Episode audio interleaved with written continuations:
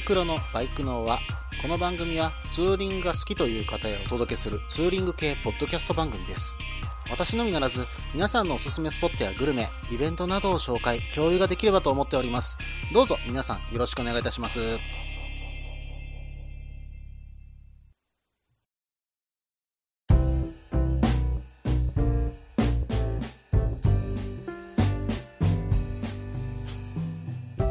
始まりました。バイクのは第26回ですね。お相手はタククロウです。どうぞよろしくお願いいたします。えー6月にね、入りまして、もう雨もね、本当に降ったり止んだりで、なかなかね、ツーリングの予定が組みにくい今日この頃ですけど、皆さんツーリングの方いかがでしょうかね？えー今はね、この収録しているのが2016年の6月の12日、えー日曜日なんですけども、うん、今日ちょっと昼からね、えー関西の方では雨が降るということだったんで、え午前中だけね、軽く六甲山のね、え頂上のあたりの、え駐車場のあるところまでね、えツーリングに行ってきました。私ね、結構好きなルートがありましてね、えー阪急今津線のね、えー坂瀬川駅のあたりから県道16号線に入りましてね、えーそこから、えーずっと走っていって、うん、そうですね。本当にずっとこ県道16号沿いを走って、えー六甲のね、ガーデンテラスのあたりまでをずっと走っていくルートがすごい好きなんですよ。うん、途中ね、神戸のね、街をずっと見ながら走っていくこともできますし、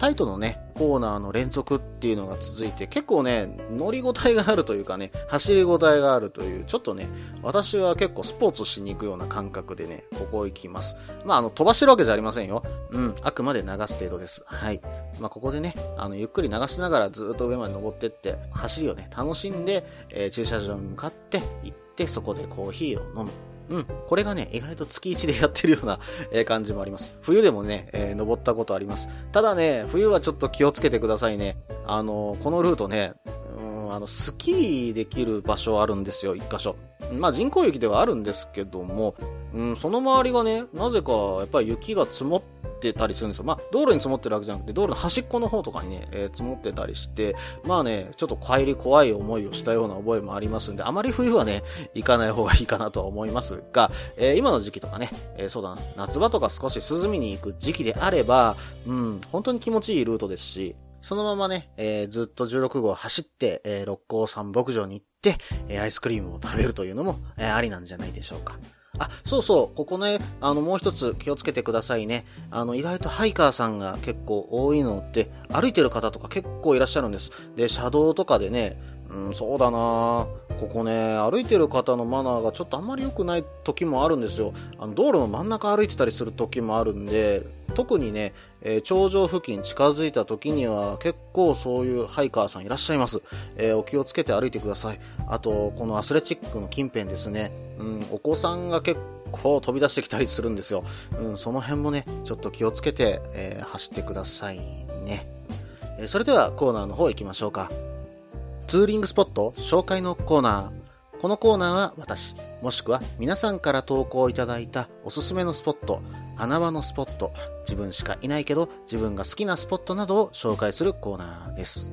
えー今回はですね、またまた、えーお便りの方をいただいております。えー今回のお便りは、レックスさんから、えいただきました。えーレックスさんはね、あの、今ツイキャスの方に、えーすごい力入れられてますんで、そうだな、なんかここのところね、毎週火曜日ぐらいの感じでやってるのかな？うん、お題もね、あの、バイクに関するお題でされてますんで、なかなかね、私も楽しませて聞かせていただいております。えーベテランライダーさんのね、うん、なかなか、えーこういったところに気をつけた方がいいんじゃないだろうか、こういったところが本当に面白いんじゃないだろうか、えーこれからこういうことになっていけばいいんじゃないだろうかというようなね、えーツイキャスをされています。えーバイク乗りの方だったらね、ぜひ聞いてみて面白いかと思いますので、えー一度ね、あのツイキャスの方で、レックスさん探されてみてください。えーそれではですね、えーメールの文章の方を読んでいきますね。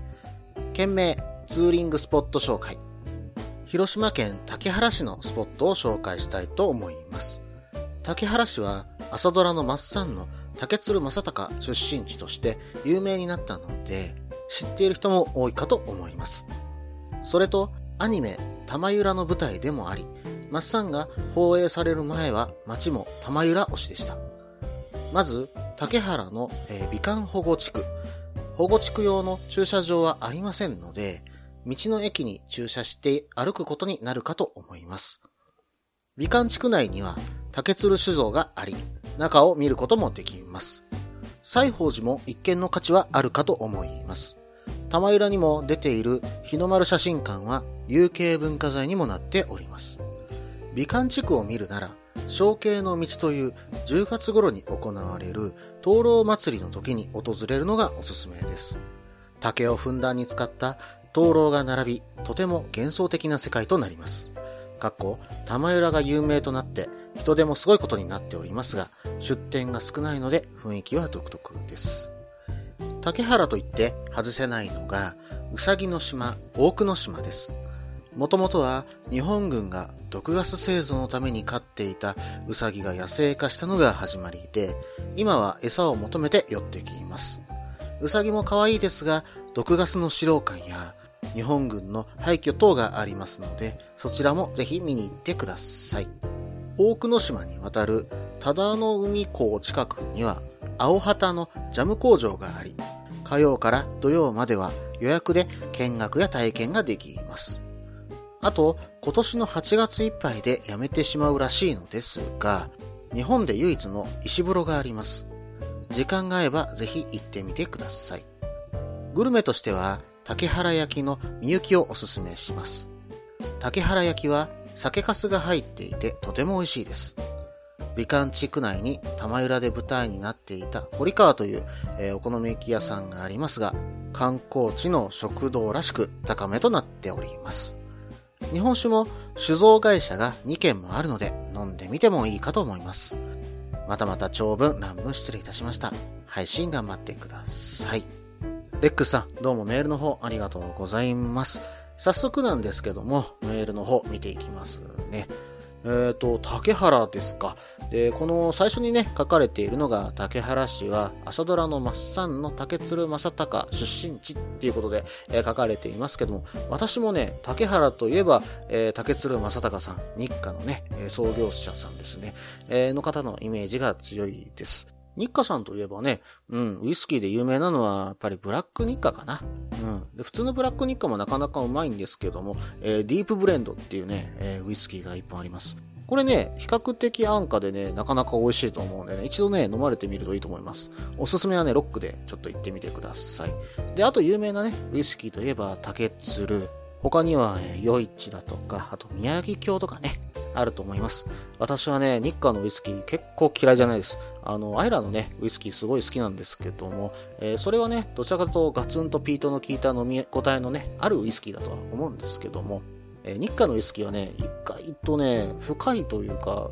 うん、なんかね、飲んでてね、飽きのこない味がすごいするんで、うん、これを飲み継げられてる方は、私は、あ、2だなって思ったりする時があります。えー、それではですね、話を少し、えー、戻しまして、えー、このね、竹鶴正隆さんの出身地でメールの方に書かれている、え竹鶴酒造さんですね、えこれについてはですね、なかなか、え素晴らしい、え酒蔵かと思うんですけども、私もね、ここのお酒飲んでたら結構レビューできるんですけどね、ちょっとね、なかなか飲む機会なくてまだ飲めてないんですが、えちょっと調べてみました。えこちらのね、竹鶴酒造さん、もともとは製塩業、お塩ですね、えー、そちらの方をやっていたということです。で、その後ですね、えー、享保18年、1733年に、えー、酒造業を開始したとのことなんですね。ちなみになんですが、この竹鶴という名前なんですが、家裏の竹やぶに鶴がエースしたことを古来、松に鶴と聞くも、竹に鶴は随長なり、と喜んで、えー、その後ですね、小笹や竹鶴と、えー、移したのが始まりだそうです。名前がね、あの、竹に鶴が巣を作ったっていうところから来てるっていうのはなかなかね、えー、私も知らずなかったんですが、面白いエピソードかなと思いました。えー、濃いね、えー、純米の辛口は全国トップクラスにうまいお酒と、え、言われてますんで、私も飲んでみたいなぁうん、これね、どなたか、えー、一度飲まれた方、えー、ぜひね、レビューを私の方に送ってください。えー、紹介させていただけましたら、ぜひともさせていただきます。えー、それでは、え、次に書かれていたのが、え、アニメの玉揺らというふうに書かれているんですが、私ね、うん、すいません、アニメほとんど見ないんですよ。うん、なんでね、ちょっとこの辺はすごい疎いんで、ちょっとアニメの件に関しては、えー、ちょっと飛ばさせていただきます。はい。誠に申し訳ございません。えー、それではですね、次に書かれていたのが、竹原のね、美観保護地区ですね。はい。こちらの方が駐車場がないということなんで、ちょっと注意してくださいね。えー、止めるのはね、えー、道の駅竹原さんかな、うん、そちらに止めていただくという形になると思います。で、この美観地区なんですけども、江戸時代のね、建物が残っていて、もう本当にね、情緒漂ってるんですよね。うん。で、ここはね、もともと江戸時代に塩作りとかね、まあ、あとはこの竹原酒造さんも関わるんでしょうね。酒造業で、えー、栄えた、えー、大きなお屋敷とか、えー、蔵、それとかお寺とかのね、え街並みがそのままね、残されているんですね。うん、本当にね、昔の雰囲気を味わいに行く、うん、タイムスリップしたようなね、えー、感覚になるかと思います。で、道はね、えー、風情のある、えー、畳敷きのね、古い街並みになっていますしね、うん、ここはね、ちょっとゆっくりね、散策しながら歩いてみたい場所の一つですね。うん、ここはね、前から行ってみたいんですよ。うん、特にね、マッサンが放映された時にすごい行きたかったなうん、まあね、こういった街の中、えー、特にね、カフェとかもありますし、雑貨屋さんも結構あるかと思います。カフェでね、コーヒー一杯飲んでから、えー、ゆっくり散策するっていうのもありなんじゃないでしょうか。えー、それではですね、前半の方これにて終了します。え続きは後半です。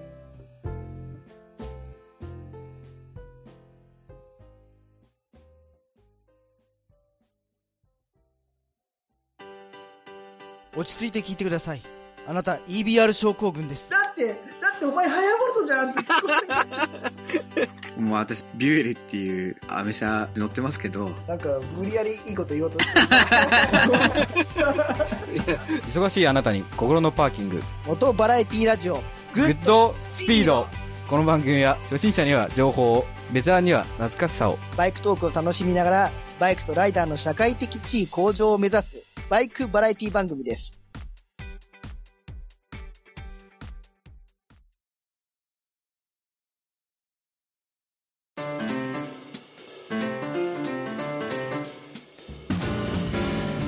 ここから後半です。えー、後半もですね、引き続き、レックスさんのメール見ていきますね。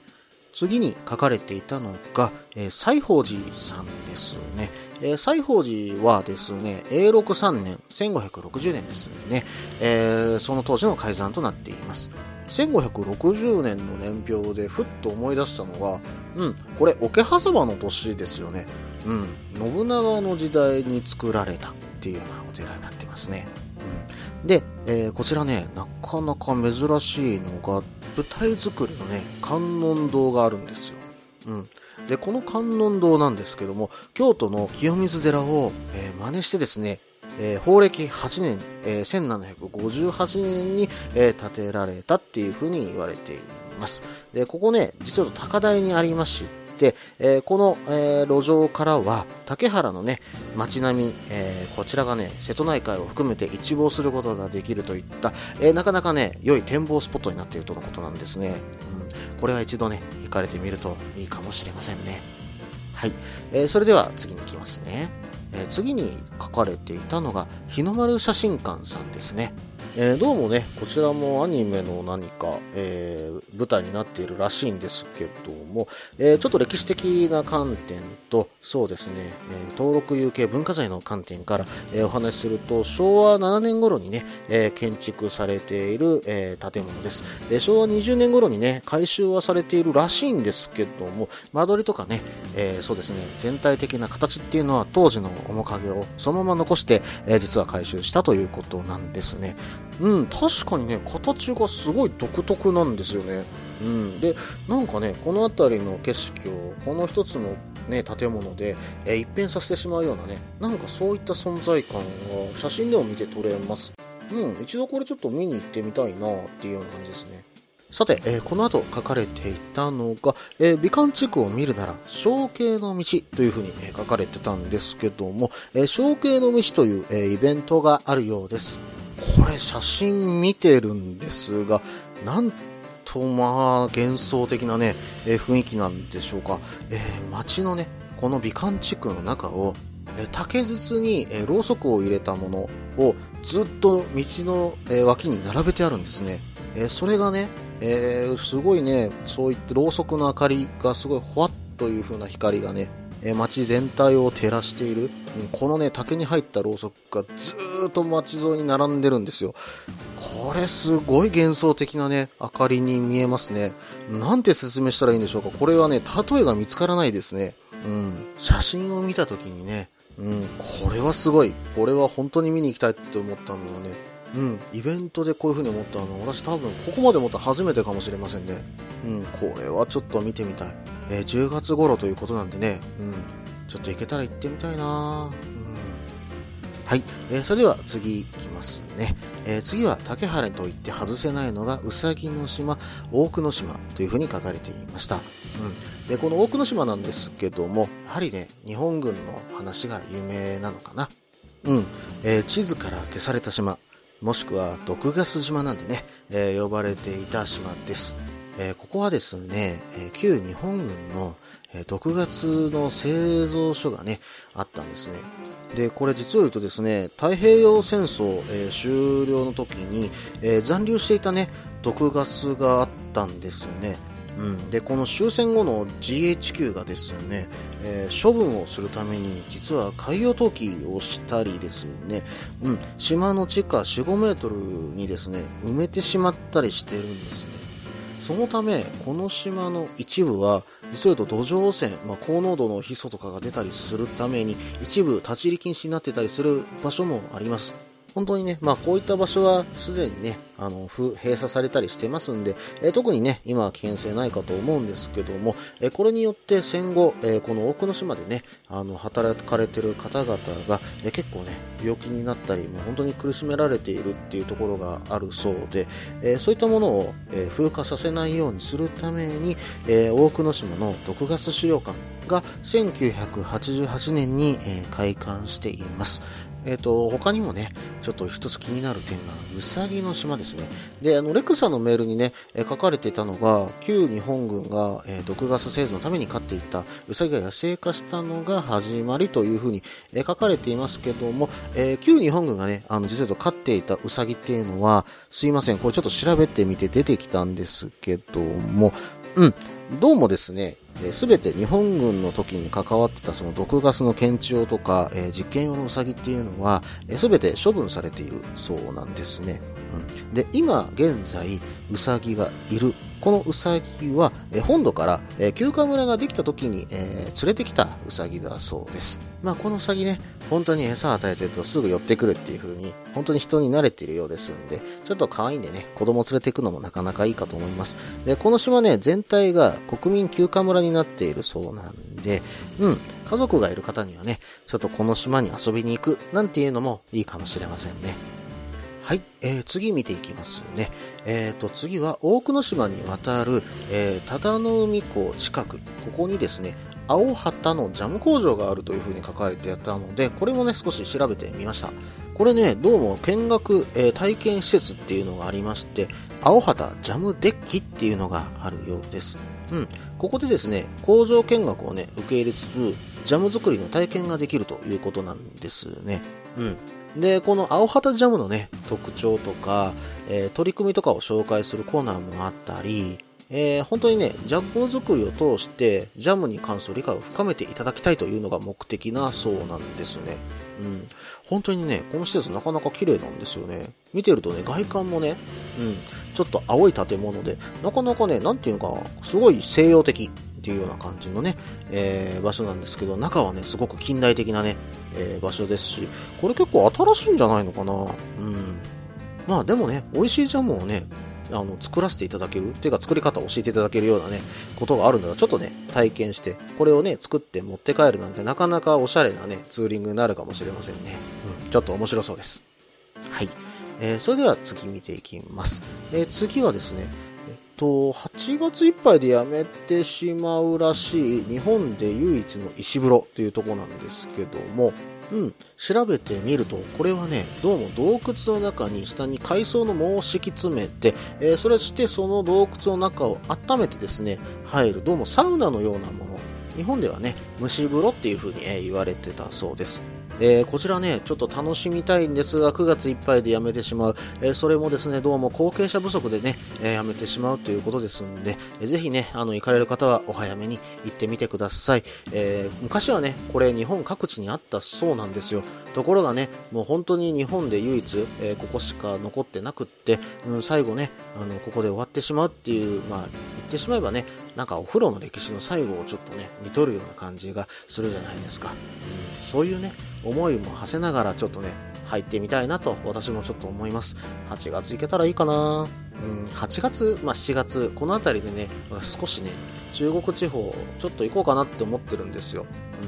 ん。で、以前ね、紹介した ETC の割引、これも関西からね、周遊割引がね、あるんでね、うん、ちょっと回ってこようかなって考えてるんです。うん、その時にね、行けたらいいかなとちょっと思ってるんですけどね。他にもちょっとね、寄りたいとこあるんで行けるかどうかはちょっとわかりませんけども、うん、少し計画してみようかなって思います。竹原もね、当然ちょっとその辺考えてはいるんですけどね。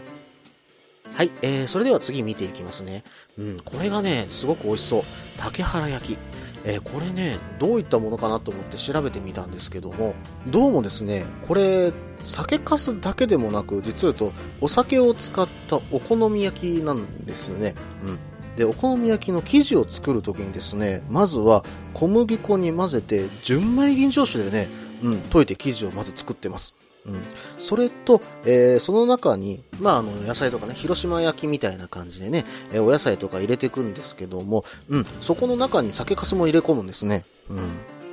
これはね、どうも焼いてる時には、うん、ふわりと香るお酒のね、香りもして、うん、これ酒好きにたまらないんじゃないかなと思うんですよ。うん。で、それをね、ソースで食べるわけじゃないですか。うん。酒を食べながら、しかもその片手にね、例えば日本酒が右手に持ってたら、酒を食べながら酒を飲むんですよ。これ酒飲みにはたまらないですよね。うん。こんなね、うまそうなもの、今度家でも作ってみようかな。できるんじゃないかな。酒粕と純米さえあれば。うん。やってみたら、ちょっと意外とね、美味しいと思うんですよね。うん。まあ、どこかでね、時間あればちょっと作ってみようかな。あとはね、この辺り、女子バイクの陽子さんだったらどういう風に判断されますかね。少しね、うん、意見聞いてみたいなって思いました。さて、えっ、と、メールなんですけども、すいません。えっ、と、最後ね、えー実は一つ、一文ね、読み忘れました。ちょっとこれだけ読んでいきますね。え大垣では楽しい時間をありがとうございました。っ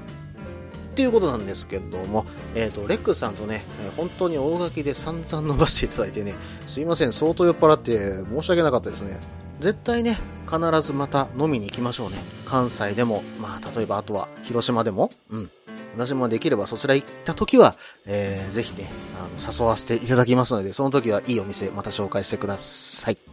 えー本当にレックさん、メールの方ありがとうございます。えーまだまだね、どしどしとメールの方お待ちしておりますので、どうぞよろしくお願いいたします。えーそれでは後半これにて終了します。え次はエンディングです。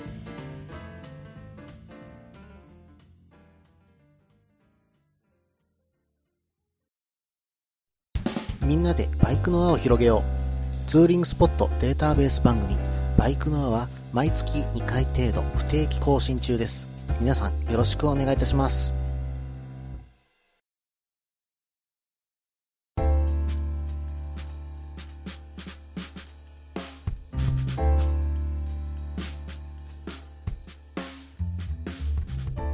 はい、ここからエンディングです。えっとですね、最近、ツイキャスの方をね、えー少しさせていただいております。えすべてね、ゲリラ的にまだやっているような状況なんですけども、えーつい先日ですね、え6月の8日だったかな、うん、ツイキャスの方をさせていただきました。えこの時はね、あの、ゲスト会ということで、えポポパパさんと、えーケンヤさん、えそして私の3人でね、えツイキャスをさせていただきました。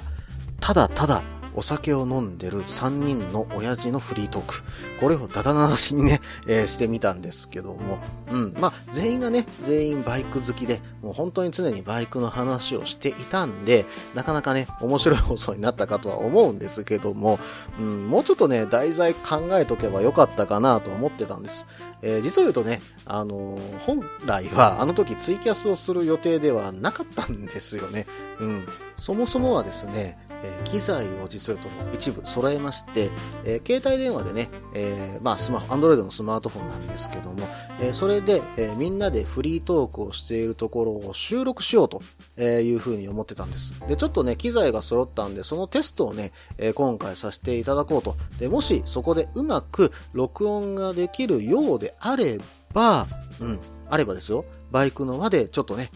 えっ、と、ゲスト会としてね、えー流そうかなと思ってたんです。うん。まあ、以前ね、あの、ゲスト会のこと考えていますっていうふうにお話したのは、実はこの回のことだったんですね。うん。で、この回がうまくいったら、えー他のね、方も呼ばせていただいてお話しさせていただくっていうことも少し考えてたんですけども、ちょっとですね、今回、居酒屋さんの方でちょっと収録したんですが、うん。うん、まあちょっとね、その収録の時にちょっと他の一部の音が入ってしまったんで、うん、ちょっとこれは難しいなっていうことで、ツイキャスの方だったらまあまあなんとかね、えーなるかなと思いまして、ツイキャスの方させていただきました。ただね、今回ちょっとテストができましたんで、場所さえね、ちょっと考えれば収録もできるなとちょっと思っています。うん、でもね、ちょっと収録するというよりは、今回ちょっと飲みながら、こうやってお話ね、させていただいて分かったんですが、うん、ツイキャスしてる方が正直、飲んでる時の会話は面白いかもしれませんね。えー皆さんからね、あの、ツッコミをいただいて、うん、それに対して、えーと、私も、例えば、あと、他のゲストの方も、えー反応できる。うん、で、それについて、どんどんどんどん会話が、えー流れていく。これはね、面白いと思いましたんで、今後はどちらかというと、収録よりもツイキャスにね、その辺は重きを置きたいなと思っています。うん。まあ、これでね、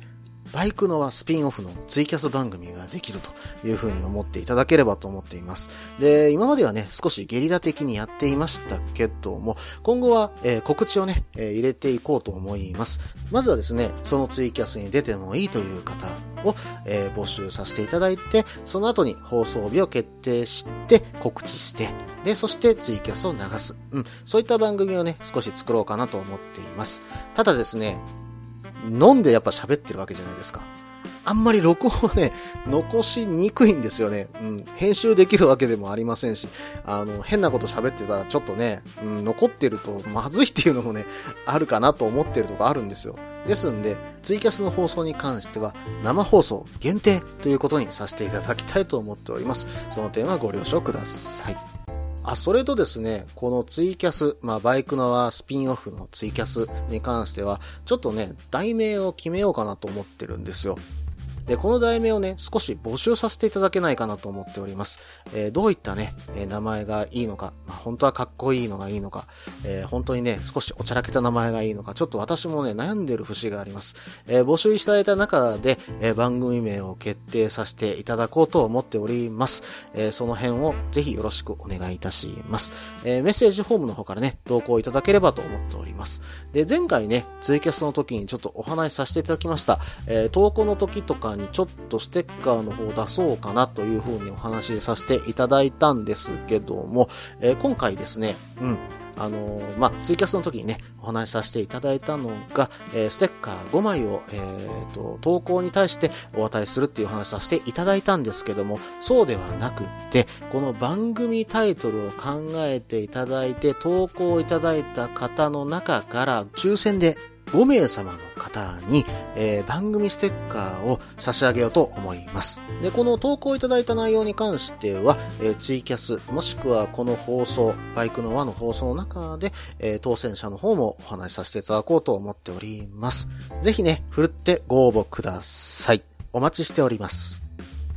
この番組では皆さんからのメールを募集しています。ツーリングスポット紹介のコーナーではおすすめのスポット、穴場のスポット、自分しかいないけど自分が好きなスポット、自分じゃいけないけど良さそうなスポットを教えてください。また、旅先グルメのコーナー、イベント紹介のコーナー、ツーリングアイテムのコーナー、温かいお便りも待っています。できる限りご紹介させていただきます。メールはブログの方にメールフォームを設置しています。もしくはツイッターで直接メッセージいただいても構いません。ツイッターはタククロで検索していただければ CRF の画像でわかるかと思います。ではお便りお待ちしております。と同時に今回第26回ですね、バイクのはこれにて終了です。えー本当にね、応募の方お待ちしております。ぜひぜひよろしくお願いいたします。それではまた。